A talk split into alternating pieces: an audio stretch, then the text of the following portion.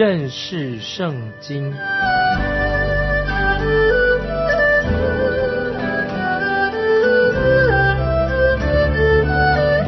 认识上帝的话，把上帝的话带到全世界。本节目是由认识圣经机构和环球广播电台联合制作，欢迎收听。亲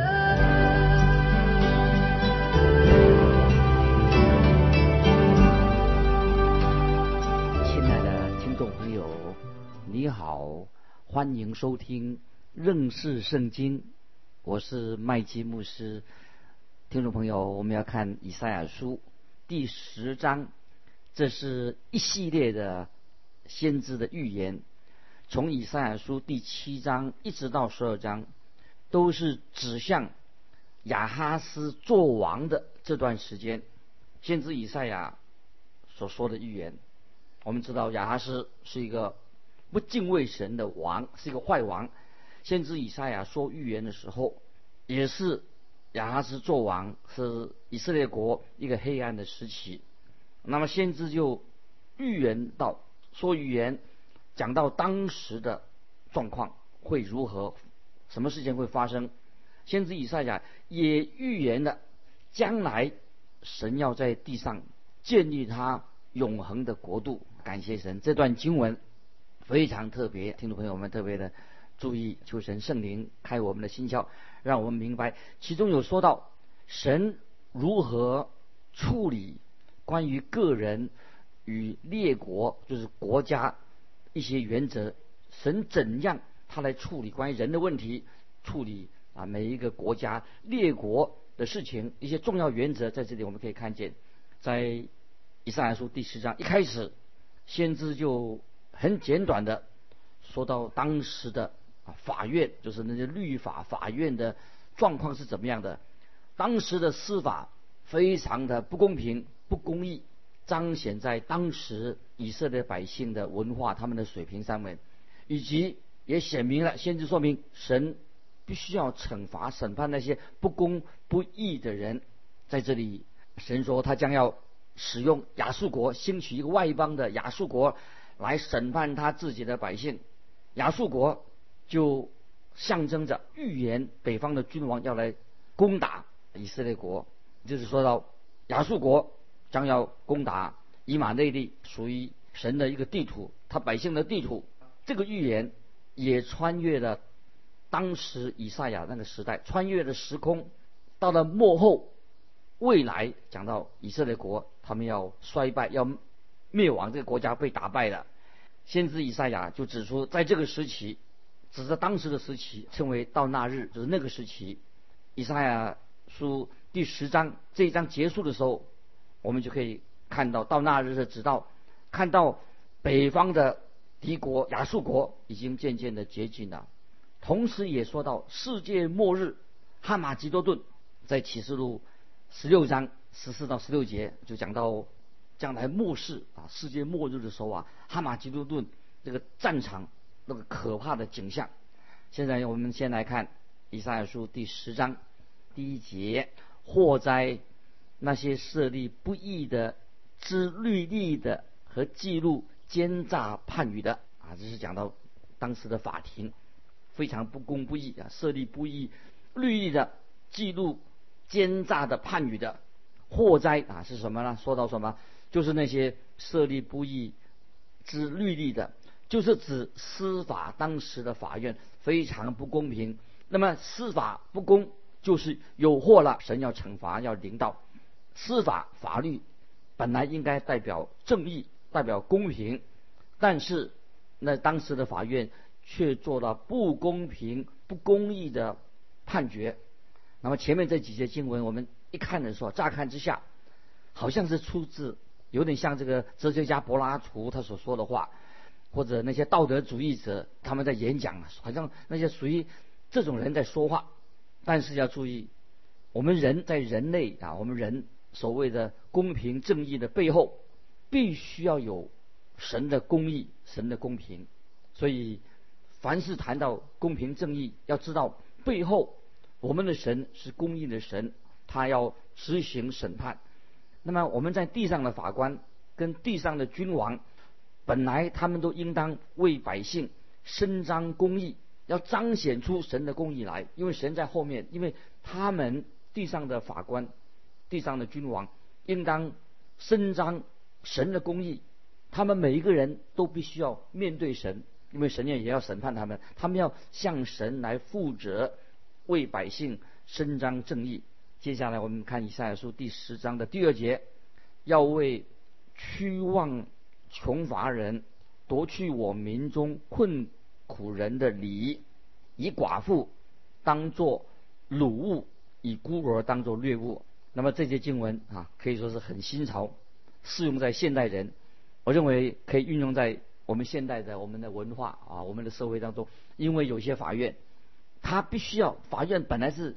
应当伸张正义的，反映出神是一个公义的神，但是有些法院却没有去伸张公义，为有钱人、有权利的人服务。法院本来要伸张正义，反映出神的公义，他们应该这样做，可是他们没有做，反而到处是做一些违法乱纪的的事情，反而是帮帮助那些违法乱纪的人，让那些。违法乱纪的人，他们沉溺在堕落之中的人，他们反而是替他们讲话。那这种法院是什么法院呢？所以今天讲到自由的概念，自由已经被很多人扭曲了。什么叫做自由？每一个被逮捕的罪犯，他们本来应该受到法律公义的审判，但是为了为什么他们这样做？因为为了我们国家的安全，每个家庭可以平安的行走在路上，所以罪犯必须要受到公义的审判，要受到处罚，受到刑罚。可惜很可惜，那么有些啊法官啊或者法官啊心肠太柔软了，对很多罪犯，或者有些法官头脑啊愚蠢，那些法官他居然把这些罪犯把他释放了，他心地太柔软了，太有爱心了，这是。枉法的这些法官，并没有为社会伸张正义。那今天我们听到有许多关于公平正义的事情。当然，我们希望一个社会、一个国家有公平、有正义，犯罪的人要被刑罚，接受应该处罚的，这样才使人能够安居乐业、安全的走在街道上。这是律法的一个作用。特别今天呢，我们看到这个经文，刚才我们读过的经文，他们要做什么呢？提到这些穷人、穷乏人、孤儿寡母，这些人他们应该受到法律的保护，受到法律的帮助。那么有一个政治分析家，政治分析家说，其实今天很多所谓的帮助穷人的计划，他们那些所谓的帮助穷人的计划都没有真正的帮助穷人，反正帮助了富人，结果。很多穷人受到伤害，所以今天会不会有这样的状况？很多的法律没有帮助穷苦人，帮助那些有钱有势的人。那么，听众朋友，问题出在哪里呢？因为我们的神乃是要真正为穷人伸张正义的，就是神自己。因为我们应该要伸张正义，为穷苦人伸张正义。地上的法官执政掌权的，在地上他们的职位什么？他们就是代表神。但是今天有很多很多法官执政掌权，他们不信神。其实，既然他们不信神，其实他们也不应该坐在审判官的一个位置上，除非他们知道他们的责任，他们是秉公行义，他们的责任是代表神的。因为我们的神是公义的神，他做事情有原则的。除非这个法官他是代表正义，代表神的正义，否则他并没有资格代表人民。可惜。我们今天啊，这个社会啊，有些国家这个观念，他们的观念离开神已经很遥远了，没有按照公义来处理这个国家的事情。那这是我们听众朋友求神怜悯我们的国家啊，为这执政掌权的祷告。我们相信神的话安定在天，永不动摇。神的话所教导都是正确的。接下来我们看第三节，到降罚的日子。有灾祸从远方临到，那时你们怎样行呢？你们向谁逃奔求救呢？你们的荣耀存留何处呢？这个时候，这些经文是神对这些执政掌权的这些法官说：“你是代表神的，就是他们法官都代表神的。有一天，神说我要审判你。那么，我认为今天每一位法官、执政掌权的人都要认清这个事实，就是要秉公行义。有一天，他们要站在耶和华神创造万物的神在面前，要接受审判，因为他们要为自己。”所做的每一件事情，他们怎么样执行审判，要向神交账。就是今天我们每一个基督徒，有一天我们也要向神交账。我们所做的，今天可是在我们这个时代里面，很多法官心肠好像似乎是太柔弱了，或者也不太公义的。也许这些法官他们很可怜这些犯罪的人，对这些犯罪的人表现他们的啊柔软的心、同情心。可是。我认为他们应当对穷人、对富人好，无论是穷富，无论是有学问没有学问的，他们都要伸张公义，为国家伸张国家的法律。因为有一天神要算总账的日子，有一天会来临。凡是不义的、不公正的法官，都要在神面前，在大法官就是我们的神面前接受神的审判啊！这是要提醒我们今天弟兄姊妹，我们也要做一个。公正的人，公义的人，行公义，好怜悯。接下来我们看以赛书第十章第四节，他们只得屈身在被掳的人以下，扑倒在被杀的人以下。虽然如此，耶和华的怒气还未转消，他的手仍伸不缩。注意这个以赛亚书十章四节说什么呢？说到社会上今天每一个角落，许多地方，我们看到。正义、公义被扭曲的状况，这种公益被扭曲的状况，影响的每一个人，造成的人心的堕落败坏。因为没有伸张公义，人心就堕落败坏的。今天我们的社会道德，听众朋友有没有看见，也是沦丧的到一个极点，要早一日悔改，归向独一的真神，求神怜悯。接下来我们要继续看圣经的以赛亚书。第十章第五节，这个是当中有一个非常关键的经文在这里，在这里神说的很清楚，一些很特别的经文，对大多数人来说，哎呀，这个这个经文太严厉了吧，好像很难承受。听众朋友，如果你也许读这个这一节经文你不喜欢，你可以向神申诉，因为这是神口中所说的话。我接下来我们看以赛亚书第十章第五节，亚述是我怒气的棍，手中。拿我恼怒恨的杖，这些经文啊是什么意思？亚述啊，讲这个亚述国是我怒气的杖，手中拿我恼恨的杖。这一节经文非常的关键，写明了神做事他有一个目的，因为这节经文说亚述是神管教以色列百姓的手中的杖，神透过亚述这个国家来管教神的百姓以色列民，很很严重。听众朋友听起来可能真不可思议，怎么会这样子呢？神会借着一个不信主的、反对耶和华真诚的来管教他自己的百姓，简直不可思议。就像你拿一根鞭子管教做错事情的小孩子，这是管教。神就使用了亚述国一个外邦不信神的亚述国作为鞭子来管教以色列百姓。亚述国所施行的毁灭，为什么会他施行毁灭？听众朋友。乃是出于神的手，是神在后面主导的。这个对我们现代人来说，简直是难以置信的事情。连亚述国他自己也不会相信这样的事情。我们继续看以赛亚书第十章第六节：我要打发他攻击亵渎的国民，吩咐他攻击我所恼怒的百姓，抢财为掳物，夺货为掠物。将他们践踏，像街上的泥土一样，这句话很严重哈啊！啊我再念一遍，以赛亚书十三节：我要打发他攻击亵渎的国民，吩咐他攻击我所恼怒的百姓，抢夺为掳物，掠货为掠物，夺货为掠物，将他们践踏，像街上的泥土一样。神提到警告，提出警告，不久之后将要临到的审判，神要。使亚述王西拿基来攻击以色列国，使北方的以色列国变成他们的俘虏。这个事情应验了。亚述国这个时候是象征的，它另外它是也是一个北方的国家。那么我们同时可以想到说，神在末日，今天有一天这个末日要在用这个北方的国家，然后很多的解解经家啊来说说，将来在末后的日子，世界末日的时候啊，解经家也认为这些经文跟启示录第十三章那个兽，以后我们再分享启示录第十三章那个兽有关系。以启示录十四章三章先提一下，就是说启示录最后一新约的最后一卷提到。一个兽，这个兽从海中上来，海里面上来，成为罗马帝国的统治者。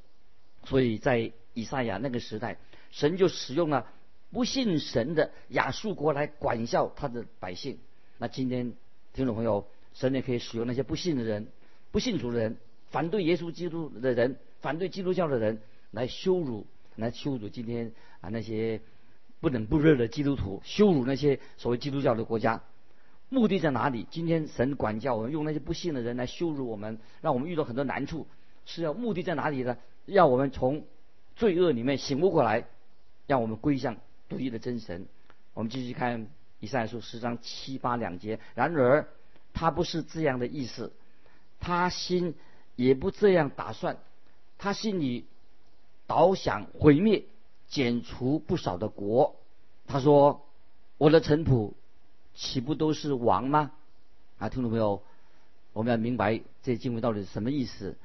如果你问亚述国啊，是否知道神正在用他作为管教以色列的一个杖，亚述国一定会哈哈大笑说：亚述国绝对不承认他所做任何事情，神在背后来主导他。亚述国绝对不相信有这种事会发生。我们看到亚述国在各地，他都打仗的时候啊。战无不胜，攻无不克，因此他们亚述国就很骄傲。所以他们，因为他们骄傲，结果他们眼睛是看不见，盲目了，看不见他们自己的真面目。因为他们所依靠，以为是自己的力量，自己的军事优哦优胜的军事，以为他们到哪里都是所向无敌的。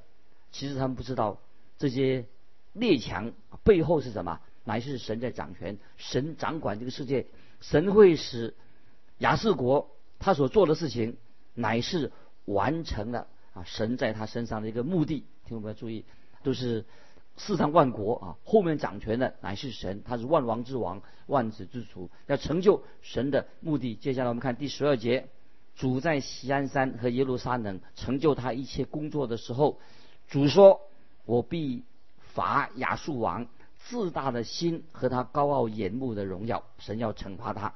当神利用。亚述国来刑罚以色列百姓之后，神就会来刑罚亚述国，来审判亚述国。亚述国他逃不掉，历史已经见证了这个事实。神就审判了亚述国。先知以赛亚就说：“神掌管并且审判地上的万国。”现在在这里，神就问亚述国一个很尖锐的问题，也让我们可以明白问是什么问题呢？看十五节，斧。岂可像用斧砍木的自夸呢？锯岂可像用锯自大的？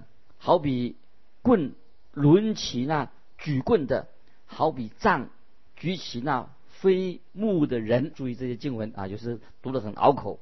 啊，就我再念一遍：斧岂可像用斧砍木的自夸呢？锯岂可像用锯的自大呢？好比棍抡起那举棍的，好比。杖举起那非木的人，这里我们可以做一个想象，啊，一根啊，一根的斧头啊，躺在森林里面，他躺在斧头躺在森林里面啊。当你走进森林啊，听见有个东西啊，拍拍你的背，这个这个就这个斧头，他说：“你看，我砍下了这棵大树。”那么你就走到这个斧头的旁边，发现没有没有人在他斧头的旁边呢，只见了一把斧头而已。你就对这个斧头啊，这个斧头说：“哎，是树是你砍下的吗？”那这个斧头回答说：“是我把这个树砍下来的。”那你一定觉得很可笑，一定是有人手上握着这个斧头来砍树。那么这个就是亚述国和其他列国的状况。神使用列国来成就他的旨意，听众朋友，因此我们要信靠我们大能的神，要尊主为大，必须要寻求神的指引和神的带领，因为神掌管这个宇宙。有一位学者和一个圣徒，他说：“与神同在，就必得胜；与神同在，就必得胜。”什么意思呢？就是你当你与神同在的时候，你就是得胜啊！你就是得胜者，因为你是站在多数人的一边，与神同在，你就得胜。听众朋友，你我都要悔改归向神，确定你今天是活在神的旨意当中，站在神的那边，因为神是掌权、掌管宇宙万物的，所以亚述国。在地上虽然很嚣张，也不过神手中的一个工具而已啊！所以当然神的目的也希望亚述能够悔改归向神。那接下来我们看到，在幕后大灾难的时期，看神的百姓在幕后大灾难时期，这些渔民犹大国的渔民、以色列的渔民的光景是如何？我们来看十章，以上说十章二十节，到那日，以色列所剩下的。和雅各家所逃脱的，不再依靠那击打他们的，却要诚实依靠耶和华以色列的圣者。这些经文是也是给我们听众朋友啊，我们要悔改归向神。这些经文，以赛亚预言到未来末后的事情，到那日的情况，不单单是是指目前亚述国入侵以色列那个日子，关于神的日子，也是指到不单是以赛亚先知那个时代。也是大灾难末后的日子一定会到来啊！这就等于世界末日的到来。接下来我们看二十四节，所以主万军之耶和华如此说：祝西安我的百姓啊！亚述王虽然用棍击打你，又照埃及的样子举杖攻击你，你却不要怕他。这是神透过先知安慰犹大国的话，因为。他们这个时候还没有成为亚述国的俘虏。接着我们跳跳到二十七节，到那日，亚述王的重担必离开你的肩头，他的恶必离开你的景象，那恶也必因肥壮的缘故撑断。这是预言到末后的日子，以赛所做的预言，将来神会拯救他的百姓。接下来，先知以赛亚又说预言到那日的情况。呃，我们看。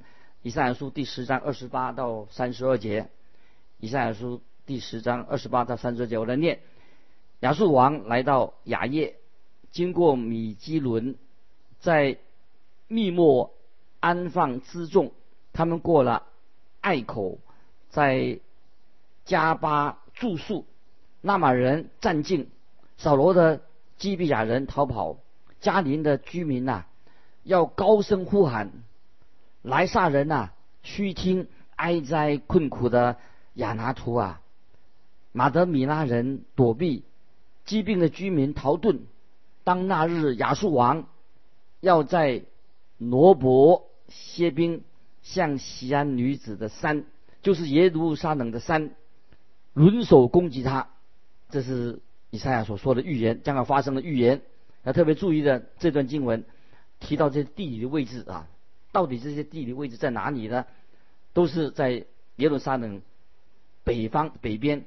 我们可以看到亚述人他们将要进攻耶路撒冷路线，以及从北方来开始进攻未来的侵略者侵略的路线。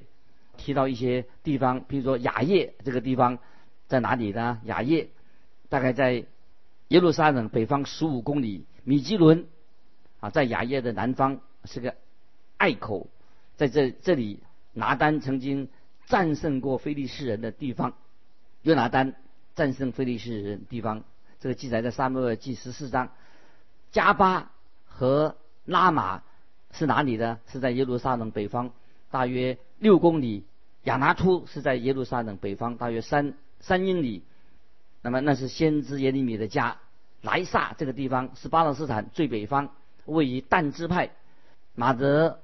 米拉是哪里呢？是在耶路撒冷以北。疾病这个地方也是可能在耶路撒冷的北方。那么罗伯也在，也是在耶路撒冷的北方。从耶路撒冷就可以看到这个地方。那么这里经文为什么就是清楚的画出北方敌人要进攻的、要侵占的一个路线？当时就使耶路撒冷的居民呐陷入瘫痪，他们也吃了败仗。那么我们就看三十三节。以赛亚书四章四章三十三节，看呐，主万军之耶和华以惊吓削去树枝，长高的必被砍下，高大的必被伐倒。当神介入的时候，神要亲自拯救他的百姓。这里其实预言，当主耶稣再来的时候，第二次再来的时候，主主耶稣在地上就要建立他的国度。接下来我们看第三十四节：稠密的树林，他要用铁器砍下；黎巴嫩的树木必被大能者伐倒。这都是说到预言到耶稣基督再来，主耶稣他唯一的大能者，主耶稣来审判这个世界，他审判耶稣是救主，也是审判世界的主。所以听众朋友，我们要尊主耶稣为大，我们对神要有个敬畏的心，因为主耶稣是救世主，也是审判主，因为他是公义的神。这是以赛亚书第十章告诉我们的属灵的信息。巴不得听众朋友知道，我们神知道我们的需要，他是。大能审判的主耶稣基督定十字架，叫我们可以脱离啊神的审判。他是公义的神，他必然审判罪恶，但是他要释放凡是信靠他的人。巴不得听众朋友，我们愿意悔改归向神，接纳福音是真理的光，引导我们脱离罪恶，进到神的光明当中。今天我们就分享到这里，听众朋友，如果你有感动读圣经啊有问题，还要跟我们分享你的信仰生活，欢迎你来信。可以寄到环球电台，认识圣经麦基牧师收。